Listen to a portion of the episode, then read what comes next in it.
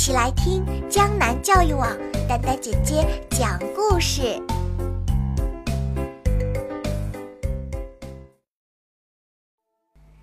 今天丹丹姐姐要讲的故事是金波的作品《银铃儿小叮当》，它是由北京少年儿童出版社出版。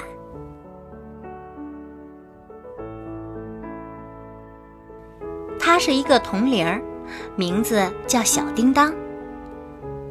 它系在一只小狗的脖子上，小狗叫巴尔。巴尔是一只快乐的狗，小叮当呢也很快乐。巴尔的主人是一个很寂寞的老婆婆。自从她有了巴尔和巴尔脖子下面的小叮当，老婆婆也变得很快乐。老婆婆很爱她的巴尔，为他佩戴了真皮的项圈。项圈上又挂了铜铃儿，真是锦上添花。小叮当一天到晚唱个不停，他的歌声不但巴尔爱听，老婆婆也爱听。他整天唱一支快乐的歌。叮铃叮铃，听我唱吧，我有一个快乐的家。巴尔是我的好哥哥，婆婆是我的好妈妈。儿一听，乐得又蹦又跳；老婆婆一听，乐得前仰后合。家里不是铃声就是笑声。谁知好景不长，这年冬天，老婆婆一病不起。冬天还没过去，老婆婆就永远离开了这个世界。巴尔连同他的小叮当一起卖给了拉骆驼的脚夫。脚夫把巴尔转卖给别人，却把小叮当系在了骆驼的脖子上。现在，骆驼正迈着稳重的步子走在沙漠上。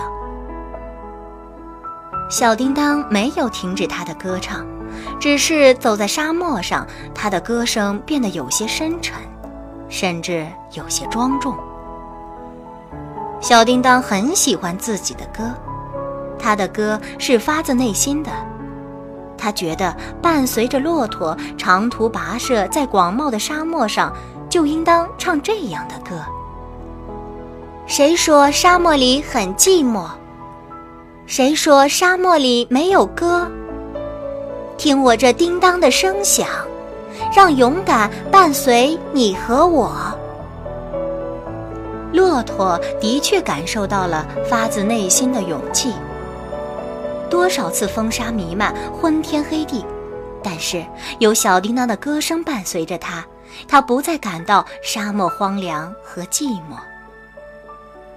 就这样，小叮当伴随着骆驼走过了艰苦的岁月。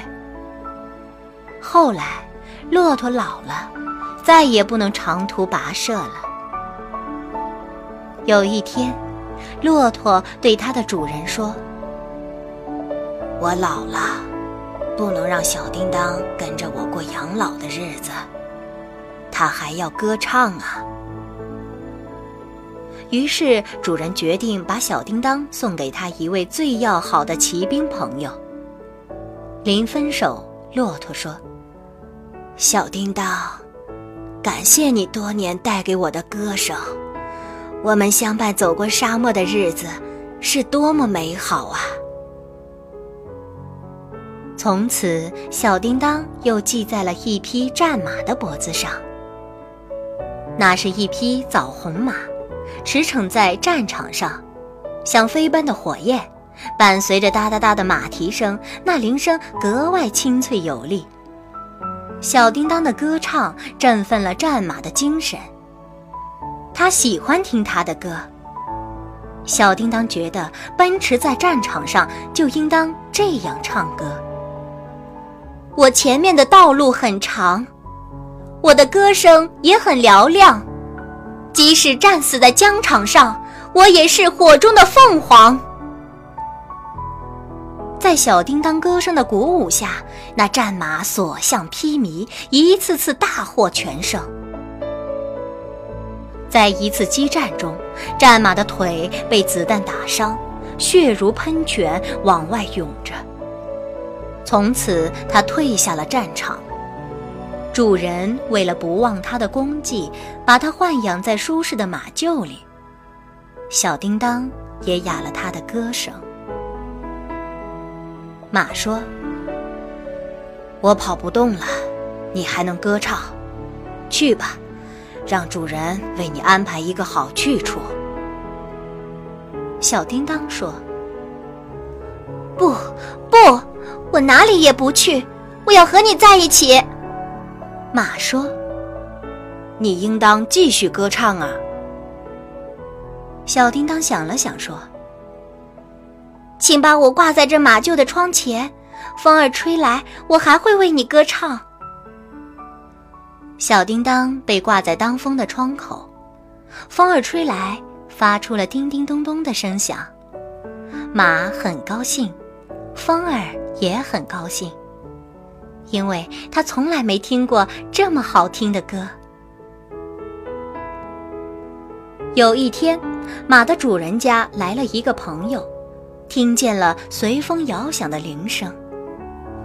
他屏住了呼吸，听着听着，忽然惊喜地说：“哇，你家有个传世之宝啊！”主人被他说的莫名其妙。呃我有什么传世之宝？哎，你听，你听。客人让他安静下来，仔细听着那一声声铃儿的响声。啊，这是我家的马铃儿，这算不得什么宝。主人不以为然地说。客人坚持要去亲眼看看那个铜铃儿。他们一起来到马厩，窗口上挂着那个小叮当。当客人只给他仔细观赏这个小叮当时，他今天才发现，这铜铃的形状原来像一个虎头。他双目圆睁，巨口大开。客人还只给他辨认铜铃上镌刻的两行字。叮叮咚咚传绝响，子子孙孙永保之。罪过罪过，啊！我有眼无珠，怎么没发现这传世之宝呢？不晚不晚，你今天发现了，就是大富大贵呀！从那一天开始，小叮当就被锁进了保险柜里。主人再也不肯轻易拿出来让人看，只有在夜深人静的时候，他才肯拿出来轻轻摇一下。叮咚，叮咚。不知为什么，在这万籁俱寂的深夜里，这铃声失去了往日的清脆响亮，而变得让人心悸。他赶紧又把小叮当连同他往日的歌声一起锁进了柜子。